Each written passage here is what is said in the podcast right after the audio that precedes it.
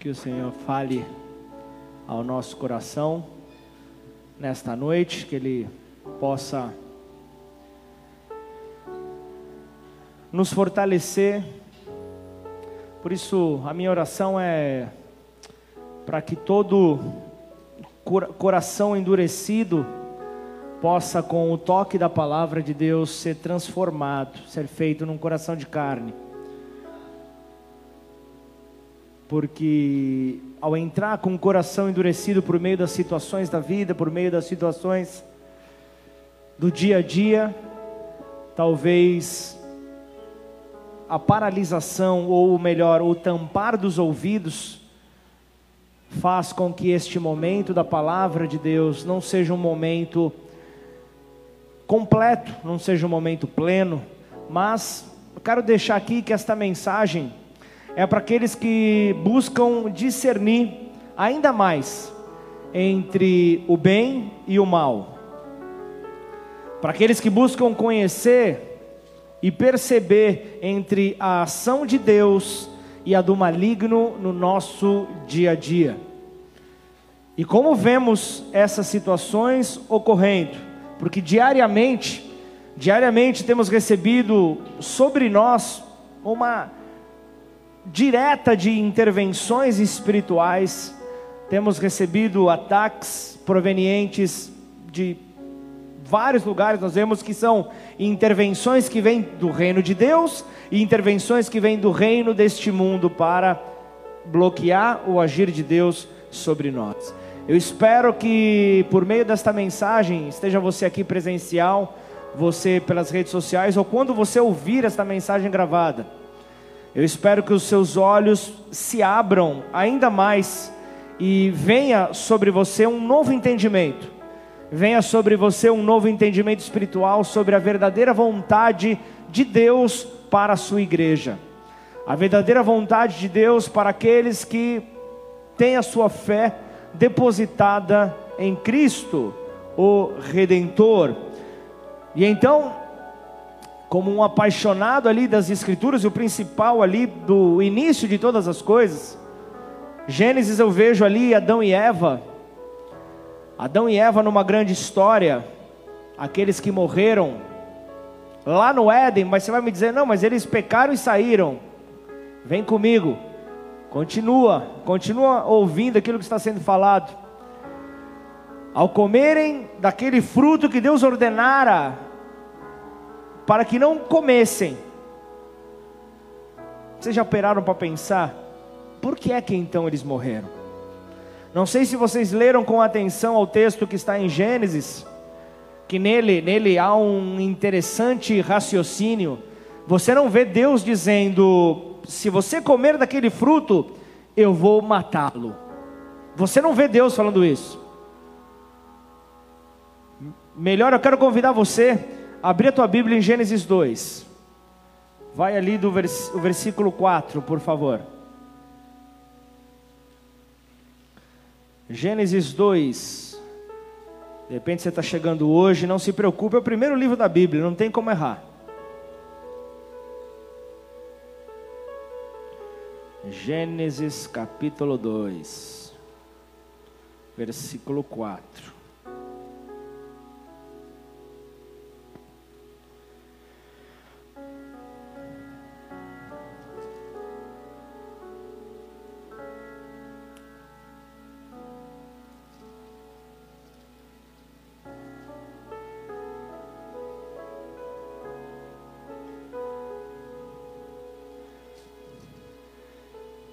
Palavra diz assim: Esta é a gênese dos céus e da terra quando foram criados, quando o Senhor os criou. Não havia ainda nenhuma planta do campo da terra, na terra, pois ainda nenhuma erva do campo havia brotado, porque o Senhor Deus não fizera chover sobre a terra. E também não havia homem para lavrar o solo. Mas uma neblina subia da terra e regava toda a superfície do solo.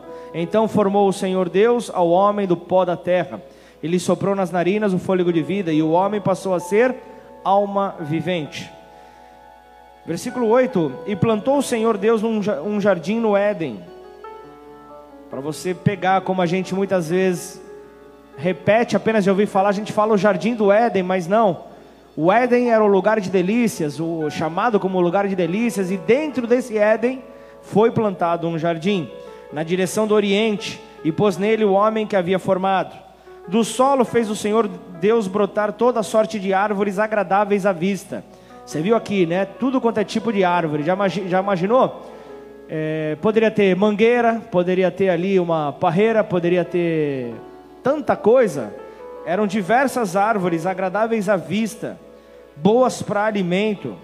E também, aí ele frisa aqui, e também a árvore da vida no meio do jardim, e a árvore do conhecimento do bem e do mal. Até aqui. Havia, ele diz, haviam árvores, toda sorte de árvores agradáveis à vista. Ele diz que havia uma lista enorme de árvores, mas ele frisa duas que estavam no meio do jardim. E então nós vemos aqui um direcionamento. Ele deixa bem claro: você pode se, vocês podem se alimentar de tudo. Está liberado, Adão. Você pode se alimentar de tudo. A direção foi dada a Adão. Você pode se alimentar de todas as árvores. Mas ele frisa aqui havia um fruto que era proibido. E não foi apenas a desobediência do homem que trouxe morte ao mundo. Como eu, como eu falei para vocês, Deus ele não disse: se você comer daquele fruto, eu vou matá-lo. Ele dá uma outra direção, ele fala: certamente vocês morrerão. E é bem diferente a interpretação. Então, o próprio fruto daquela árvore trouxe morte. O próprio fruto daquela árvore trouxe então morte ao, ao homem. Deus proibiu que se comesse daquele fruto porque ele sabia que ele estava envenenado. Deus, ele, como o, o, o, ciente sobre todas as coisas, e ele não queria que o homem caminhasse então nesse destino, porque o homem foi feito para ser eterno. É por isso que eu e você temos dificuldades severas em qualquer tipo de perda. Nós não conseguimos administrar a perda. Quem já teve familiares em, em situação terminal, sabe que, mesmo sabendo que a morte se aproximava, o simples fato de você perder um ente querido não está na sua estrutura, não está não está ali é, pronto, você não está pronto para perder, porque você foi feito para a eternidade. Essa foi a essência que o nosso Deus desejou. E até hoje, então, tem sido assim. Deus, o, o, o Pai, continua nos dizendo para evitarmos certas coisas no nosso dia a dia, para termos atenção para com coisas que são venenosas para estarmos atentos, porque se ingerirmos delas, certamente teremos danos no nosso ser. E constantemente nós nos vemos caindo no mesmo erro. E esse golpe de Satanás está ali desde o Éden. E parafraseando o nosso, o nosso conhecido ali das, da, das redes sociais, o golpe está aí. Cai quem quer. O golpe está diante dos olhos dos homens. Eu espero que esta mensagem faça você entender a fundo quando Jesus disse em João 4:34: "O meu alimento consiste em fazer a vontade de meu Pai". Espero que você consiga compreender que não foi uma palavra aleatória que não foi uma palavra lançada ao vento, mas foi uma palavra profunda. Por quê? Isso desde o princípio, duas árvores no jardim. Haviam duas árvores no jardim, elas estavam ali e elas tinham um propósito. Haviam duas árvores no jardim que desafiaram o curso de toda a raça humana veio para desafiar a árvore do conhecimento do bem e do mal e a árvore da vida. Um desafio para o homem. Quando nos tornamos cristãos, quando nos tornamos ao reconhecer a Cristo como Salvador, ao começar a seguir a Cristo, estes desafios não acabam, eles continuam, e a tendência, por você ter reconhecido a, a Jesus como o teu Senhor, a tendência é aumentarem. Mas fique tranquilo, porque Ele te guarda de todas as coisas. Então, muitas vezes, nós teremos que escolher entre o fruto dessas árvores. Muitas vezes nós teremos que escolher para que lado nós vamos pender, para qual lado nós iremos escolher. Então entenda que entre eles se encontra o ponto principal da dicotomia entre o reino de Deus e o presente da era maligna. Ali é o ponto. Essas duas árvores são símbolos de duas linhagens espirituais. Do Gênesis ao Apocalipse, nós vemos então que a história se trata dessas duas linhagens. Nós vemos então essa história sendo representada e o entendimento destas duas linhagens podem então nos ajudar a entender os erros mais comuns e, por que não dizer, os mais grotescos que toda raça humana tem cometido. Está relacionado a estas duas linhagens. Satanás, ele não tentou Eva com o fruto da árvore do conhecimento, somente por ser uma proibição do Senhor era algo muito mais além. É, Satanás é, tentou a Eva por, com, por, justamente por, por ser a fonte ali de todo o poder é, é, de, de Deus que estava enraizado então naquela árvore. Assim como ele quis ser como Deus, ele tentou o ser humano para poder. E sabe qual que é o X da questão, o golpe está aí, cai quem quer. Você acha que Satanás iria questionar o conhecimento da palavra de quem recebeu a palavra do próprio Deus? Ele foi para Eva, sua mulher. Eva não recebeu essa palavra de Deus, ela recebeu por conhecimento do seu marido. Você percebe que o nosso inimigo continua do mesmo jeito, indo para cima daqueles que são mais fracos. Você acha que isso é coincidência? Que na hora do vamos ver, na hora da, da dificuldade, aparece aquele enviado das trevas para ser o teu melhor amigo, Denise? Mas como é bom, os irmãos da igreja não, não fazem isso. Chegou na hora certa. Isso sem dizer, né, pessoas que, que muitas vezes é, por incrível, gente, por incrível que pareça, pessoas que caminham com o Senhor, muitas vezes, por quererem uma resposta rápida, vão procurar feiticeiros para querer saber do seu futuro. Você não acredita, pastor. Ele disse tudo o que eu estou vivendo. Mas é claro, está sobre a voz de quem? Que, aquele que está te oprimindo. Está na hora da gente abrir os olhos, igreja. Nós não podemos ser tão inocentes. Deus, ele proibiu que comessem daquele fruto porque ele sabia que o fruto estava envenenado. Ele sabia ali, ah, mas se ele sabia, por que, que ele fez então? Por que, que ele plantou aquela árvore? Porque você não vê em momento algum Deus obrigando Adão e Eva a, a se renderem diante da sua grandeza, da sua soberania. Deus não te obriga a você estar aqui. Deus não te obriga a você abrir a tua Bíblia todo, todo dia. Você faz isso por amor, por gratidão. E é desta maneira que precisa acontecer.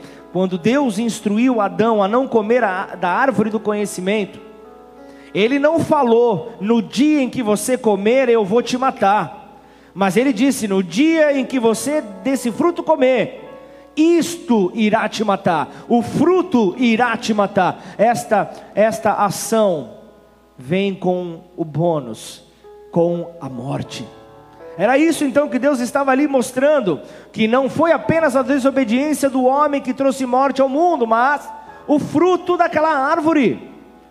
O fruto daquela árvore trouxe então esse peso, e o conhecimento do bem e do mal, ele nos mata por nos desviar do único que é a fonte da vida, por nos desviar de Deus, a, a, a, por nos desviar daquela verdadeira árvore, a árvore da vida que é Jesus. Ele é o autor e consumador da nossa fé, ele é a própria vida. E então ali diante do daquele jardim, ali então no centro daquele jardim estava a grande decisão do ser humano. Me rendo àquele que é a vida eterna ou eu vou para os meus próprios desejos. Ali então estava a escolha que até o dia de hoje tem sido um grande desafio na vida dos homens e mulheres de Deus. É algo que nos leva à corrupção é algo que nos leva à justiça própria, por consequência, a morte. Gênesis 3:3 diz: "Mas do fruto da árvore que está no meio do jardim, disse Deus: Não comereis dele, nem nele tocareis para que não morrais." Sabe o que estava aqui, Gênesis 3:3? Aqui era a serpente confundindo.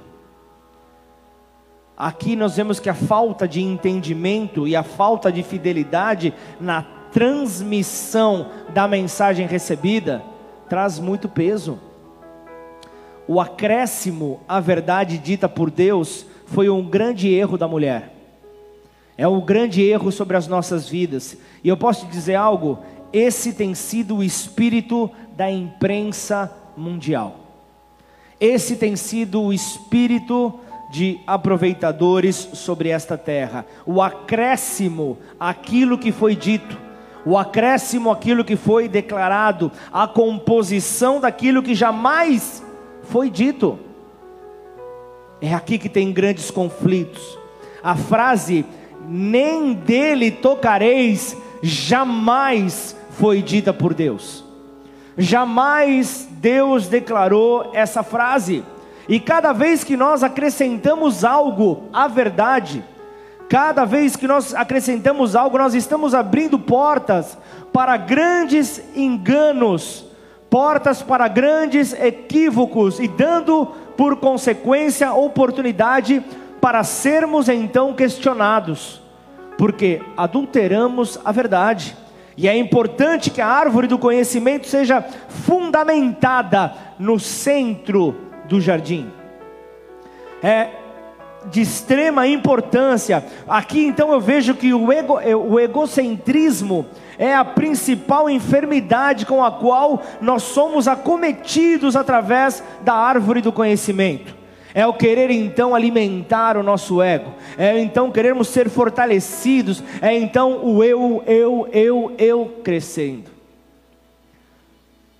E nós vemos que Deus ele é infinito em amor, que o seu próprio nome, ele engole o eu. O seu próprio nome traz para si o eu, justamente para que eu e você percebamos que sem ele nada nós podemos fazer. Então, antes de Adão e Eva comerem do fruto, eles nem tinham percebido a sua nudez, por exemplo.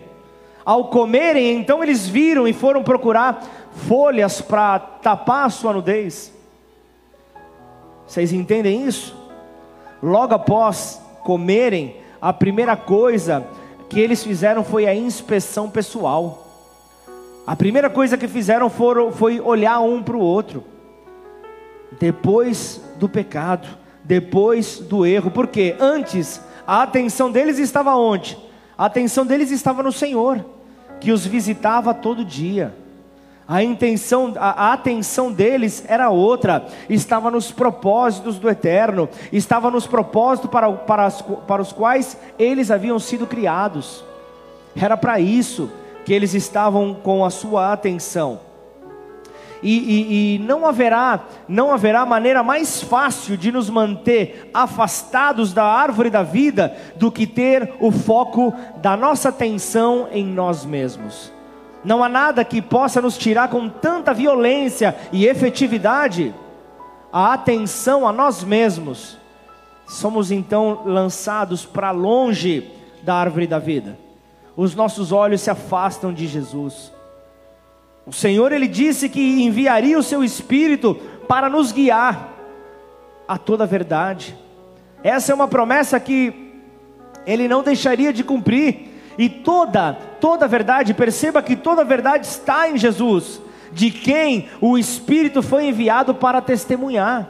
Tudo está nele, e a Bíblia, as Escrituras, tornam-se então um presente precioso e valioso do Senhor para o seu povo é algo de extremo valor, mas entenda que ela não foi feita para tomar o lugar do Senhor, muito menos do Espírito a qual a enviou. É muito bom conhecer a palavra de Deus, mas é muito melhor conhecer o Deus da palavra. É muito melhor, e é para isso então que nós temos que ter foco naquilo que nós estamos fazendo. Foi por uma boa razão que o Senhor nos instruiu então a julgar os homens pelos seus frutos. As Escrituras nos, nos levam a isso, é, é, porque ele sabia: haverão muitos discursos, haverão ali muitas palavras que serão realmente ótimas, mas quais são os frutos que essas pessoas estão apresentando? Quais são os frutos então que, que, que, que esses que conhecem a palavra de Deus estão apresentando. Um papagaio, ele pode ser ensinado a falar.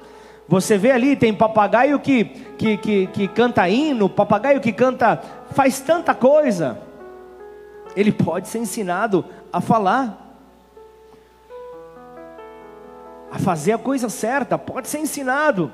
Satanás frequentemente era, é, é, era conhecido, era visto como um anjo de luz, proclamando ali as escrituras trazendo confusão. Seu trabalho geralmente, o seu trabalho geralmente se conformará com a letra estará preso, vinculado apenas à letra, mas somente Jesus pode produzir o fruto que é vida nas Escrituras. Em nome de Jesus, você tem que estar recebendo essa palavra, você tem que estar com seus ouvidos atentos para aquilo que está sendo liberado sobre você. O poder da vida está diante de você, o poder da vida para lançar fora a morte está diante de você. E sabe de uma coisa?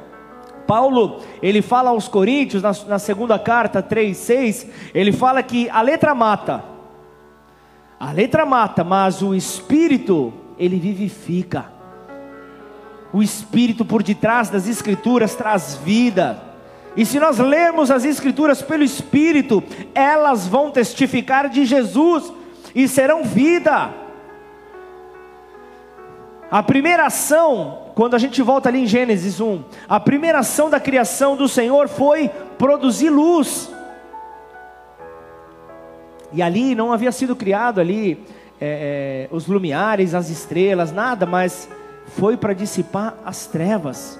A segunda ação foi separar a luz das trevas. Perceba que nada é à toa. Perceba que nada é, é inocente nas ações do nosso Deus. Ele, no, a sua segunda ação, ao separar luz de trevas, é mostrar que não pode haver comunhão entre luz e trevas. Não dá, não há negociação. Então, quando o Senhor recria um homem, ele então nasce de novo. Ele nasce de novo, então imediatamente o que é que Deus faz? Imediatamente ele começa a separar luz das trevas em sua vida. Perceba isso, que é a primeira ação que acontece é separar, quando há um nascimento de novo, é separar a luz das trevas, porque elas não caminham juntas. Quase que inevitavelmente nós tentamos assumir esse trabalho, como se Deus estivesse ocupado, como se Deus estivesse ali é, é, sem disposição para realizar isso. Então nós queremos assumir esse trabalho e executá-lo porque acreditamos que o fazemos com excelência, e então a única maneira de conhecer é através do conhecimento do bem e do mal. E nós aplicamos isso para tentar separar luz e trevas daquilo que é certo daquilo que é errado. Achamos que fazemos isso com excelência na carne. Então entenda que esta é a batalha entre a lei e a graça. Essa é a, é, é a constante batalha entre a carne e o espírito. Não para essa batalha, é a fonte de discórdia interior que aflige o ser humano, a maioria dos cristãos. Tomam na cabeça por causa disso. Também é o maior ponto de conflito entre a verdade que liberta, o homem das mentiras do inimigo, que tem poder para o oprimir. Entenda bem isso. E então, no terceiro dia da criação, o Senhor estabeleceu a lei física e também espiritual que foi de grande importância. Ele vem estabelecer então ali uma lei, ele ordenou que as árvores só poderiam dar fruto da sua própria espécie. Frutos da sua própria espécie, então produzir sementes da sua própria espécie. Não dá para fazer diferente. Vem comigo, Gênesis 1, versículo 11.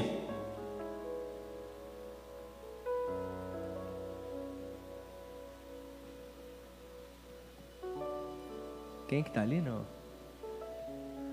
Tá rapidinho, Silvinha. Eita! Gênesis 1:11 diz: E disse Deus: Produza a terra erva verde, erva que dê semente, árvore frutífera, que dê fruto, segundo a sua espécie, cuja semente está nela sobre a terra. E assim foi. E a terra produziu erva, erva dando semente conforme a sua espécie, árvore frutífera, cuja semente está nela conforme a sua espécie. E viu Deus que era bom. Assim então Jesus, um pouco mais adiante, testificou em Lucas 6, 43, ele, ele, ele testifica isso que nós vemos em Gênesis 1, 11. Ele diz: Porque não há árvore que dê mau fruto, nem uma árvore que dê bom fruto, porque cada árvore se conhece pelo seu próprio fruto. Pois não se colhem figos dos espinheiros, nem se vindimam uvas dos abrolhos.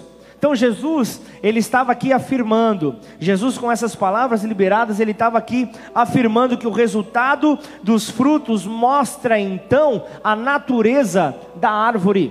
Mostra então a natureza da árvore. Ele está dizendo: figos jamais vão sair dos espinheiros. Ele está dizendo aqui que, que, que homens aceitam serem governados por espinheiros. Homens se veem então governados por espinheiros, mas desde que eu faça parte, desde que eu, que eu, que eu alcance poder, ok, está errado. Então, quando Adão e Eva comeram da árvore do conhecimento do bem e do mal, eles foram destinados a perpetuar o fruto daquela árvore. Eles perpetuaram então o fruto dessa árvore e, consequentemente, a morte se propagou para todos os seus descendentes. Foi espalhado isso pela terra e sofremos consequências até os dias de hoje. Mas Deus sempre tem o mais celestial, aleluia. Mas Deus, na sua graça e infinita misericórdia, determinou que Ele iria redimir o erro deles. Peraí, eles vacilaram, mas eu vou corrigir eu vou passar ali a borracha, eu vou corrigir tudo. E então ele plantou no homem. Perceba que nada é à toa. Ele plantou no homem a semente que iria produzir de novo a árvore da vida nele. Ele planta no homem então aquele que iria produzir Jesus no seu interior. Você entende que essa semente está em você? Você entende que Jesus, ele foi, ele foi colocado em você por meio do seu espírito para produzir vida e não morte. Esse é o desejo dele. Então, através dele, a vida verdadeira do homem seria restaurada. A vida seria restaurada. Paulo então fala aos Coríntios, 2 Coríntios 11:3, mas temo que assim como a serpente enganou Eva, Olha só a observação. Assim como a serpente enganou Eva com a sua astúcia, assim também sejam de alguma sorte corrompidos os vossos sentidos, e se apartem da simplicidade que há em Cristo. Anos e anos depois, Paulo trazendo isso aos Coríntios. E o curioso aqui que nos dois primeiros filhos gerados pela mulher, nos dois primeiros filhos gerados por Eva, nós discernimos as sementes de cada árvore. Gênesis 3,15 fala a respeito disso: E porém inimizade entre ti e a mulher, e entre a tua semente e a sua semente, esta te ferirá a cabeça, e tu lhe ferirás o calcanhar. Duas sementes dentro do homem. É isso que nós vemos aqui. Então, a, aqueles que seguiam a natureza da serpente, aqueles que teriam então a natureza de Cristo. Duas sementes. Nós vemos então Caim e Abel. Nós vemos os dois primeiros filhos ali deles refletindo claramente essas sementes e a sua inimizade falada antecipadamente. Então, o que, que você precisa entender? Caim, ele está em todos nós. Essa semente está em todos nós. Ele foi o primogênito. Ele foi um tipo ali de primeiro homem, como que um Adão. Ele era lavrador da terra. A Bíblia diz isso. Ele era um lavrador da terra, ou seja, uma característica fundamental, aqueles, aqueles a quem nós vamos refletir como uma a semente de Caim, ou seja, os que têm a mente terrena. Os que têm a mente nas, presa nas coisas desta terra. Inclui também aqueles que não nasceram verdadeiramente de novo pelo Espírito. São os que têm a semente de Caim. João 3,3 fala: se alguém não nascer de novo, não pode ver o reino de Deus. É algo claro, é uma condição. Então, a sua semente ficou confinada no reino natural. A semente de Caim ficou, de Caim ficou presa ao reino desta terra. E, e, e, Paulo fala que o homem natural, ele não entende as coisas do espírito, porque lhe parecem loucura. Lhe parecem loucura, porque são discernidas por meio do espírito e não da carne por isso não conseguem entender, por isso que muitas vezes você se move no espírito, por isso que muitas vezes você é tomado pelo espírito, fala determinadas coisas que pessoas que têm a mente terrena não conseguem entender e acham que é loucura. Acham que é loucura porque não conseguem discernir, porque estão na carne. Então aqueles que são descendentes de Caim tornam-se adoradores da criatura ao invés de serem adoradores do Criador. Invertem então a ordem. Só que traz consigo uma verdade: só podemos adorar aquilo que conhecemos. Se não conhecemos, não temos como adorar, não temos como elevar a lugares altíssimos. Então, na conclusão da palavra de Deus em Apocalipse, lá no, no livro da revelação, lá no final, nós vemos a consumação de duas sementes que foram plantadas no homem: a besta e o Cristo glorificado. Nós vemos então essas duas sementes, essas duas sementes sendo consumadas, e em Apocalipse, ali na visão que João acaba tendo, nesta visão nós vemos uma grande consideração sobre o anticristo, ou, como alguns chamam, o homem do pecado. O homem do pecado, aquele que é a personificação do pecado, que está ligado à semente de Caim. Essa é a nossa natureza até sermos mudados em Cristo. Digam graças a Deus. E é o fruto maduro da árvore do conhecimento. Entenda que a raiz e o poder do homem do pecado é a, a própria serpente. A própria serpente está ligada a isso e a besta, ela teve que ser completamente revelada no homem. Teve que ser diretamente revelada nele. Porque o que for semeado certamente será ceifado. É, é, Apocalipse 13, nós não vamos ler, versículo 16 e 17, nós vemos que a besta ela tem uma marca. A besta ela tem uma marca que se esforça para colocar em cada um de nós. A besta é a, a, a, incorporação da religião que se origina na mente do homem. E o homem que, que, que vive sobre a semente de Caim tem a mente terrena e é mais propício a ser então enganado. E o curioso é que esta semente ela sobe da terra em contraste com Cristo que desce do céu. Vocês percebem como uma é diferente da outra? Uma semente está em oposição à outra. Então, se nós estivermos confiando no nosso conhecimento acerca do bem e do mal, para discernir a besta ou o homem do pecado, nós seremos facilmente enganados. Por isso nós temos que, que clamar pela outra semente, nós temos que, que ser, ser então governados pela outra semente. Então, cuidado. Cuidado, porque há muitas boas causas, há muitas causas que parecem boas sendo defendidas no mundo hoje, que frequentemente servem como distrações para o cristão. Servem como distração para o cristão, porque elas tiram a nossa atenção do nosso verdadeiro chamado. Elas roubam a nossa atenção por se tratar de assuntos justos, por se tratar de assuntos certos, mas apenas lidam com os sintomas. Apenas lidam com, com sintomas e acabam deixando a doença intocada. A doença fica ali escondida. Temos uma grande causa ali sendo pelos quatro cantos ali tentando ser defendido o aborto, por exemplo. Hoje nós consagramos aqui um milagre neste altar. O poder da vida não cabe a nós escolher.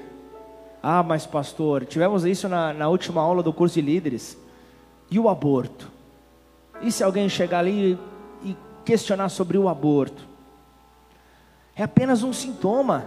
Tem algo maior por detrás dessa causa é uma distração, são assuntos polêmicos para tentar tirar a atenção do povo, para que o povo não defenda aquilo que é verdadeiro.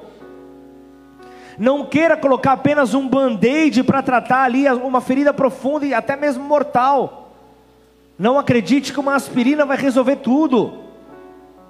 Abra os teus olhos, porque o homem precisa muito mais do que simples mudanças comportamentais é muito mais além. Nós devemos parar de bater nos galhos e colocar ali um machado na raiz da árvore. Para de tentar achar que você vai tirar como se fosse aquela a margarida, né, que você faz bem me quer, mal me quer. Para de achar que a árvore tem que ser tirada assim, galho por galho. Vá com o machado direto ali na raiz. Então é a natureza do homem que tem que mudar. Entenda isso, é essa natureza que precisa ser transformada, porque em todo homem e mulher há uma natureza da besta que se esforça para tomar toda a atenção e adoração para si mesma. Rouba a tua atenção, o teu foco, mesmo com a maior compaixão, mesmo com a maior benevolência do homem, eles são frequentemente uma tentativa de espiar o seu próprio mal uma tentativa de espiar o seu próprio mal e, e, e, justificar o motivo, justificar o motivo pela qual ele não necessita de Cristo, não precisa, muito menos da sua expiação. Para, isso é apenas uma história, foge disso. O bem da árvore do conhecimento tem sido bem mais eficaz em nos separar do Senhor do que o mal. As coisas boas, tem inclusive um livro que é, não sei se tem na lojinha aí, Do Bem ou de Deus, do John Bever. Tem livros que marcam, mas esse livro fica aí a dica. Hashtag fica a dica. Porque nem tudo que parece bom é de Deus. Perceba bem isso. As raízes da árvore do conhecimento, elas devem ser arrancadas da nossa, da nossa alma. Elas têm que ser arrancadas por inteiro, antes que Jesus pudesse então ser revelado, antes então que ele pudesse então demonstrar ali a sua missão nessa terra, a missão, a, a sua missão aqui, a mensagem de arrependimento precisou ser pregada a mensagem de arrependimento. Por isso que você ouvia ali os discípulos falando: arrependei-vos, arrependei-vos, pois é chegado o reino de Deus, o reino dos céus. Então arrependam-se. Então é, é, é, é algo é algo grande. Então arrepender-se significa mais do que ter sentimentos de remorso. Arrependimento é muito mais do que isso, seja por causa do pecado, ou, ou, ou, de, ou de andar aleatório pelos corredores da igreja, pela terra, sem fazer nada para, para a qual Deus te chamou para fazer. Significa desviar-se do pecado. Arrependimento é desviar-se do pecado, e pecado não são as coisas erradas que nós temos feito, é a natureza É a natureza que muitas vezes nós representamos. É a natureza que muitas vezes tenta nos enganar. E em Cristo, o arrepender-se significa renunciar a tudo, renunciar a tudo que somos, as nossas transgressões, as bobeadas que nós damos, aquilo que nós consideramos como ser a nossa própria justiça. Como ser a nossa própria justiça. Paulo então foi claro na sua carta aos Filipenses. Põe ali, por favor, Filipenses 3, 2. Vamos ler do 2 ao 9. Vale, vale lembrar que a carta de Paulo aos Filipenses foi escrita na cadeia. Só que eu não estou falando da cadeia de Serrana. Eu estou falando de um calabouço fedido, um calabouço úmido, na qual as pessoas eram lançadas lá e só se esperava a morte deles. É a carta onde ele mais fala sobre alegria. E ele diz ali: Acautelai-vos dos cães acautelai-vos dos maus obreiros, acautelai-vos da falsa circuncisão. Porque nós é que somos a circuncisão, nós que adoramos a Deus no Espírito e nos gloriamos em Cristo Jesus e não confiamos na carne. Bem que eu poderia confiar também na carne, se qualquer outro pensa que pode confiar na carne, eu ainda mais circuncidado ao oitavo dia, da linhagem de Israel, da tribo de Benjamim, hebreu, ele mostrando as suas características, né? Hebreu de hebreus, quanto à lei, fariseu, seis. Quanto ao zelo, perseguidor da igreja, quanto à justiça que há na lei, irrepreensível. Mas o que para mim era lucro, ah, isso considerei como perda por causa de Cristo. Assim, Deveras considero tudo como perda por causa da sublimidade do conhecimento de Cristo Jesus, meu Senhor, por amor do qual perdi todas as coisas, quais considero como refúgio, em algumas versões, esterco, para ganhar a Cristo. 9, para finalizar. E ser achado nele, esse era o objetivo de Paulo, esse tem que ser o nosso objetivo, ser achado nele não tendo justiça própria, que procede de lei, senão a que é mediante a fé em Cristo, a justiça que procede de Deus, baseada na fé. Eu podia encerrar a mensagem aqui. Aquilo que Paulo está falando aqui a, a, a, ao povo de, Filip, de Filipos, da, da igreja em Filipos, mostra justamente ele que era um perseguidor dos verdadeiros adoradores. Ele ali falando, peraí, disso eu sei bem. Ele fala, disso eu sei bem.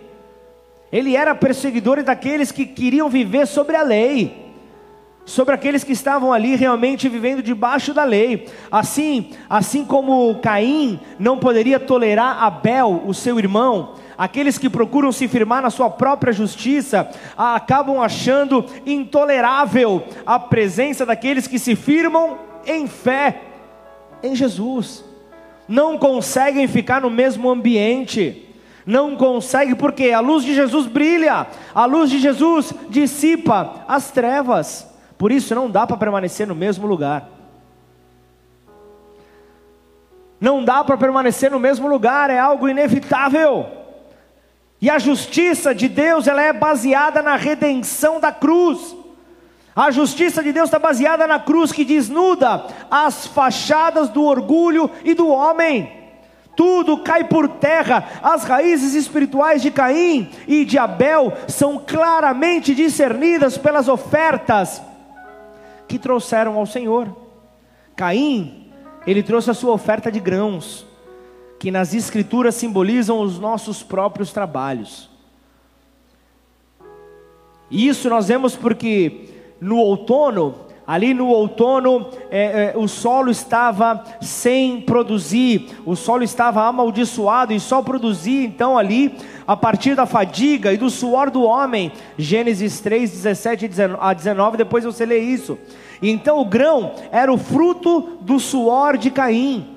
O grão era o fruto do suor de Caim, que ele pensou que os seus trabalhos poderiam então ser aceitáveis a Deus como sacrifício. Ele pensou que ele conseguiria então ali agradar a Deus por meio dos seus trabalhos. Achou que eram os seus trabalhos que dariam então alguma diferença na sua vida. E então os descendentes de Caim, eles pensam dessa maneira.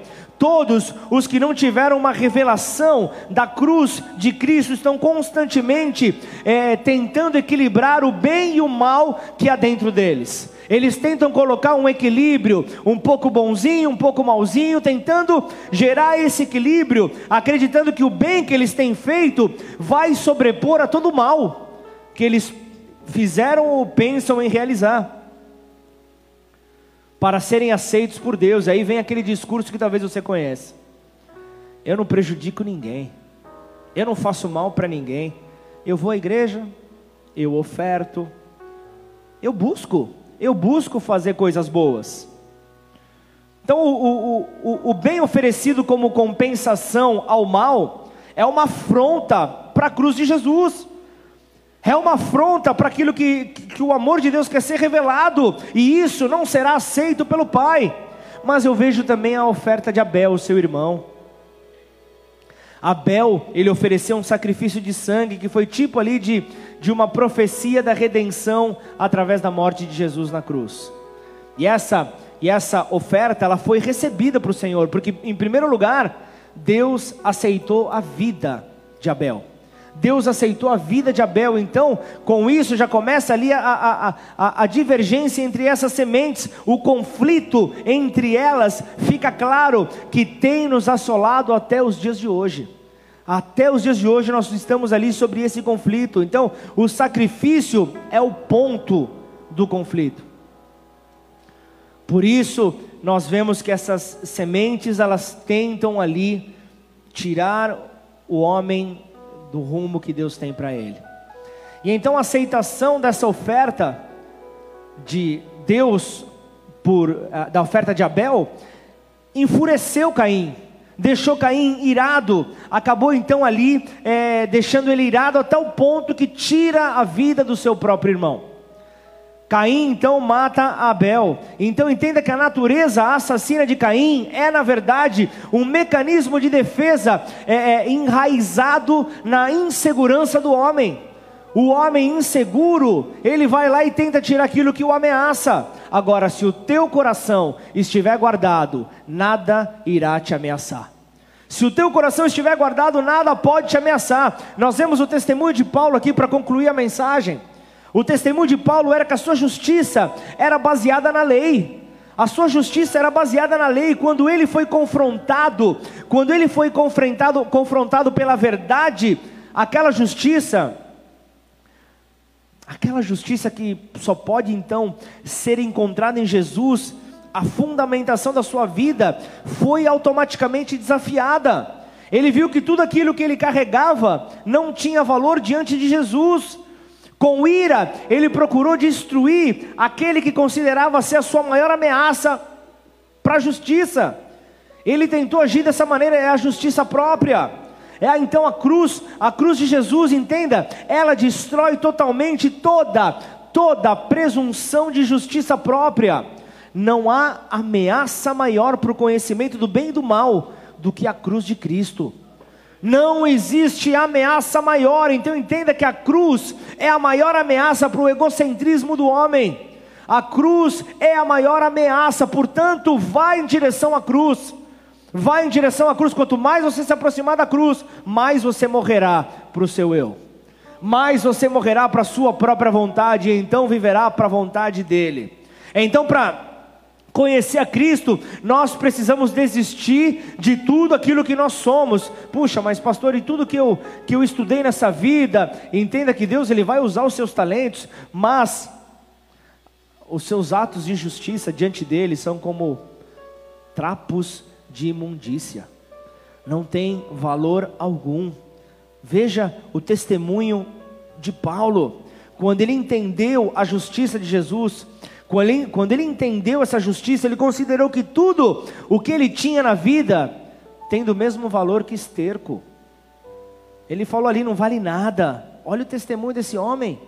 Olha o testemunho que esse homem apresenta, tudo aquilo que nós temos alcançado se torna menos que inútil quando reconhecemos que quem é Jesus, quando reconhecemos o que ele alcançou por nós, o que ele alcançou pelas nossas vidas. Então, aquela que foi a maior ameaça para a nossa própria vontade, a cruz, se torna a fonte de paz e liberdade para todos nós nós alcançamos então essa paz e essa liberdade tão esperada, que desafia a compreensão humana. Então eu vejo Paulo a caminho de Damasco, Paulo indo para completar ali a sua atitude de perseguidor, ele indo ali nesse caminho, eu vejo que ele precisou ser feito cego antes de começar a ver. Não é lindo isso?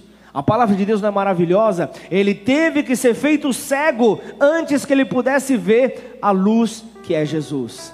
Então, assim como foi com Paulo, que seja então com a semente de Caim dentro de nós, que ela possa morrer, que ela possa cair, que você possa multiplicar a árvore da vida em você, que você possa multiplicar a vida abundante de Deus através de você. Então, se se nós pensarmos que estamos vendo alguma coisa, então a, a, nossa natureza pecaminosa, ela ainda permanece, ela ainda está viva, então nós temos que, que, que nos tornar cegos diante da, da, da, da, nossa própria justificação para poder ver ao nosso Mestre, porque somente pela luz que cega os nossos pecados podem ser removidos somente por essa luz. Então, até até que sejamos então tornados cegos, nós nunca veremos a verdade que é Cristo Jesus. Amém? Você pode ficar de pé no seu lugar e glorificar o nome do Senhor. Aleluia! Aleluia! Senhor, nós queremos, ó Deus, entregar, Senhor, a Ti, ó Pai, este momento. Nós queremos entregar aqui, Senhor, o momento da tua palavra. Nós queremos entregar diante do Senhor, ó Deus, tudo que somos ou tudo que imaginamos ser, Senhor, diante daquele que é a vida, diante daquele que é poder. Nós reconhecemos a sua grandeza, nós reconhecemos a sua majestade, nós reconhecemos, ó Pai, que diante do desafio, do conflito que temos, diante, Pai, das escolhas que são colocadas diante de nós, nós escolhemos a vida. Portanto, em nome de Jesus, multiplica a vida, multiplica a vida em você, multiplica a vida através de você. Faça com que a vida seja abundante através da sua vida, em nome de Jesus. Vamos adorar ao Senhor, vamos adorar a Ele, possamos conhecê-lo cada vez mais possamos nos aprofundar, possamos viver tudo o que Ele tem para as nossas vidas em nome de Jesus.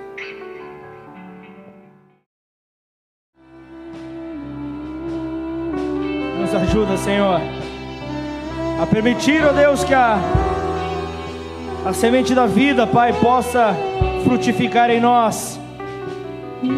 Nós temos em Cristo o nosso modelo, portanto, que haja em nós o mesmo sentimento que houve também em Cristo Jesus, pois Ele, subsistindo em forma de Deus, não julgou como usurpação o ser igual a Deus, antes, a si mesmo se esvaziou, assumindo a forma de servo, tornando-se em semelhança de homens e reconhecido em figura humana.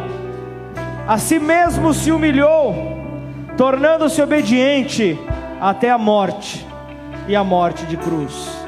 Pelo que também Deus o exaltou sobremaneira e lhe deu o nome que está acima de todo nome para que ao nome de Jesus se dobre todo joelho nos céus, na terra e debaixo da terra, e toda língua confesse que Jesus Cristo é Senhor, para a glória de Deus Pai, para a glória de Deus o Pai. Senhor, nós te louvamos, Senhor a nossa adoração, ó Pai, ela não pode cessar diante, Pai, das adversidades desta terra, Pai. Senhor, sabemos, ó Deus, sabemos que muitas vezes, ó Pai, o, o desejo, Pai, é de tentar, Senhor, um reconhecimento, Pai, mas tendo o mesmo sentimento que houve em Cristo Jesus, que mesmo sendo Deus, Ele não tomou, Pai, Ele não tomou para si, Senhor, este desejo, mas antes se humilhou. Se humilhou, tomando a forma de servo, levando então a entender a cada ser humano como é que nós devemos ser reconhecidos nesta terra. Devemos ser reconhecidos porque Cristo é revelado em cada atitude nossa. E então, com atitudes ligadas ao nosso discurso, nós podemos ver a glória subindo ao nosso Rei. Nós podemos ver então aquele que estava cego voltando a enxergar.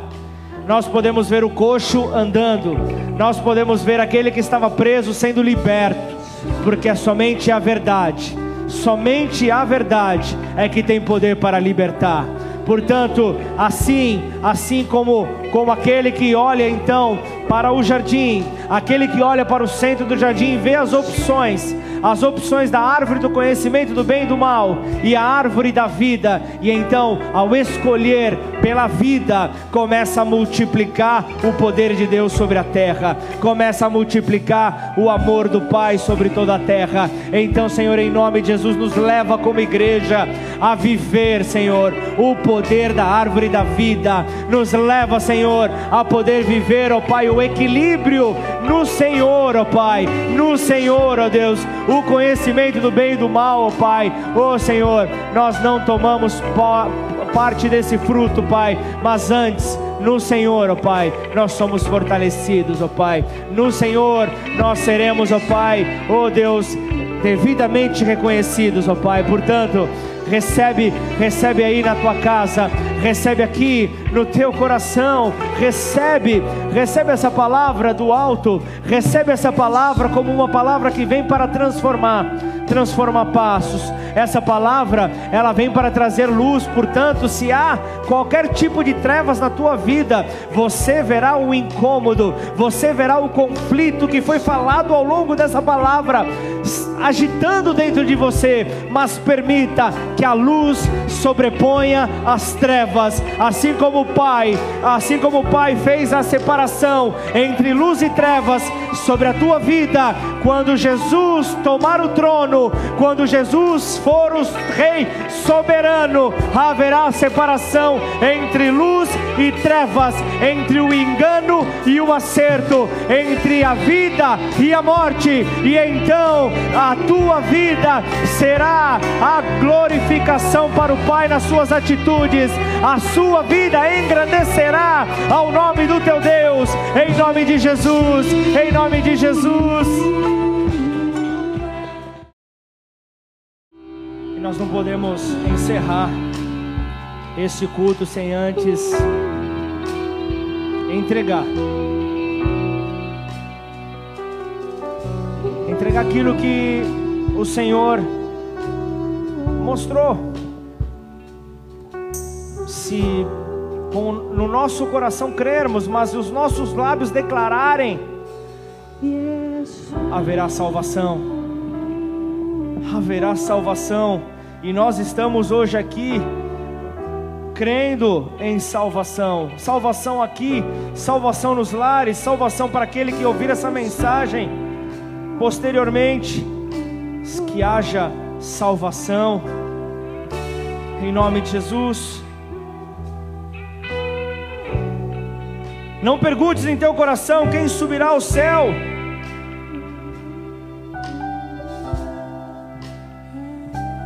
Ou quem descerá ao abismo. Isso é para levantar Cristo dentre os mortos. Porém, que se diz: a palavra está perto de ti, a tua boca e no teu coração. Isto é a palavra da fé que pregamos. Se com a tua boca confessares Jesus como Senhor, e em teu coração creres que Deus o ressuscitou dentre os mortos, será salvo. Portanto, se assim for a sua condição nessa noite, não importa se você se conectou hoje pela primeira vez, não importa se você está aqui pela primeira vez, mas se essa palavra de alguma maneira falou o teu coração, se essa palavra de alguma maneira sacudiu você aí no teu interior, você quer viver isso que a palavra está declarando? Levanta sua mão aí no teu lugar. Vamos orar para que essa aliança seja estabelecida. Se você está aqui, se você nos acompanha, repita essa oração comigo. Declara assim: Pai, Pai, nesta hora, nesta hora, demonstrando o nosso arrependimento, demonstrando o nosso arrependimento, nós te pedimos perdão pelas nossas falhas. nós te pedimos perdão pelas nossas falhas. Com o desejo de avançar. Com o desejo de avançar. Diante de tudo diante de o tudo que o Senhor tem para as nossas o que o vidas, Senhor tem para as nossas vidas. nós reconhecemos. Nós reconhecemos que o amor do Pai que o amor do Pai nos alcançou nos alcançou de tal maneira de tal maneira que entregou o seu filho, entregou o seu filho Jesus Cristo, Jesus Cristo. para morrer no nosso lugar, para morrer em nosso lugar, para a nossa liberdade. para a nossa liberdade. E então, Senhor, E então, Senhor, faça desta verdade faça dessa verdade a luz que guia a luz que guia os nossos passos. os nossos passos. E então, E então te recebemos te recebemos como único como e único suficiente, e suficiente Senhor e Salvador. Senhor e Salvador. Escreva meu no- nosso Escreva o nome. meu nome, nosso nome. no livro da vida. no livro e a partir vida. de hoje, a partir de muda hoje, a nossa história. Muda a nossa em história. nome de Jesus. Em nome de Jesus. Pai, nós queremos aqui nesta hora, Pai, juntos, ó Pai, em fé, declarar, Senhor, que esta oração, ó Pai, ela sobe como uma oferta a Ti, ó Pai. Eu sei que esta oração feita, Pai, pelos meus irmãos, Senhor, simboliza aqui, Senhor, o reconhecimento de uma aliança maior que em Ti nós podemos alcançar. Portanto, Pai, firma os passos daqueles que estão vacilantes. Traga, Senhor, em nome de Jesus, clareza, Pai. Senhor, quebra, rompe, Senhor, todo fio que possa estar prendendo, Senhor, a mente espiritual, Senhor, dos teus filhos, ó Pai. Tudo que possa estar, ó Pai, paralisando, Senhor, o, o- o agir das tuas promessas nas nossas vidas, ó Pai. Nós reconhecemos então que o teu poder, Pai, que o teu poder, Senhor, o poder do alto, sobre as nossas vidas trará então a mudança que nos levará para o cumprimento das promessas que vêm de Ti, ó Pai. E assim, nós recebemos aquilo que o Senhor tem para as nossas vidas, ó Pai. E gratos, louvamos ao Teu nome, em nome de Jesus. Amém? Dá uma salva de palmas ao Teu Rei, em nome de Jesus. Aleluia!